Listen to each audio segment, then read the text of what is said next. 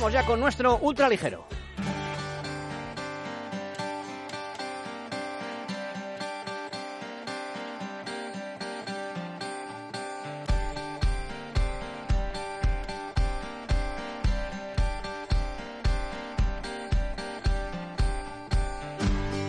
Esta noche, en nuestro ultraligero, tenemos a una de las mejores nadadoras de nuestro país. Dos Juegos Paralímpicos a sus espaldas, tres mundiales y dos europeos. Hablamos de Isabel Jingua Hernández. Nació en Xi'an, China, el 17 de julio de 1995, pero vive en España desde los dos años. ¿Y cómo le dio? Por empezar a nadar sobre todo fueron mis padres y sobre todo mi madre, que siempre, bueno, yo tengo tres hermanos y conmigo somos cuatro y bueno, siempre ha querido que sus hijos hiciéramos algún deporte y tal, que no estuviéramos parados. Y bueno, yo probé antes que la natación con la gimnasia, pero no, no era lo mío. Y bueno, un día me dijo de, de probar que habían abierto las escuelas y tal y, bueno pues así me inicié, probé y me gustó y seguí.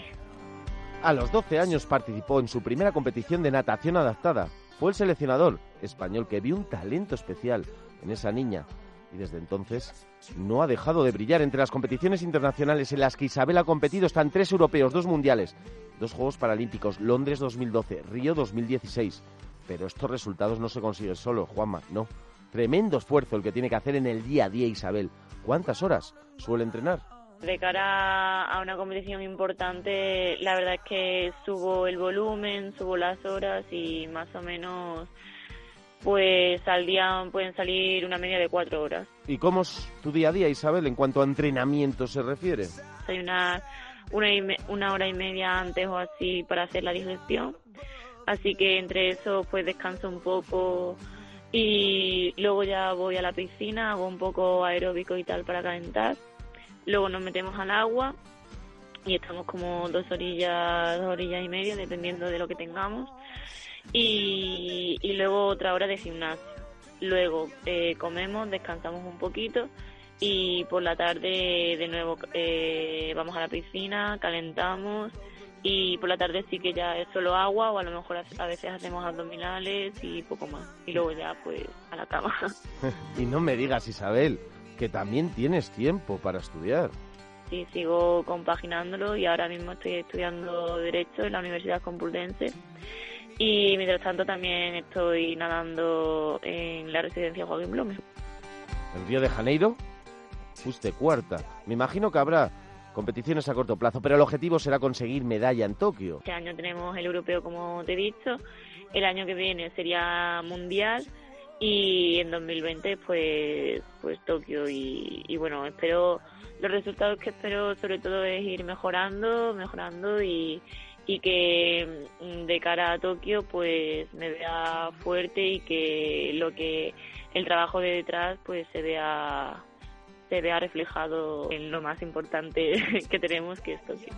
Isabel, un consejo para cualquier persona que tenga una discapacidad y no termine de lanzarse a practicar deporte.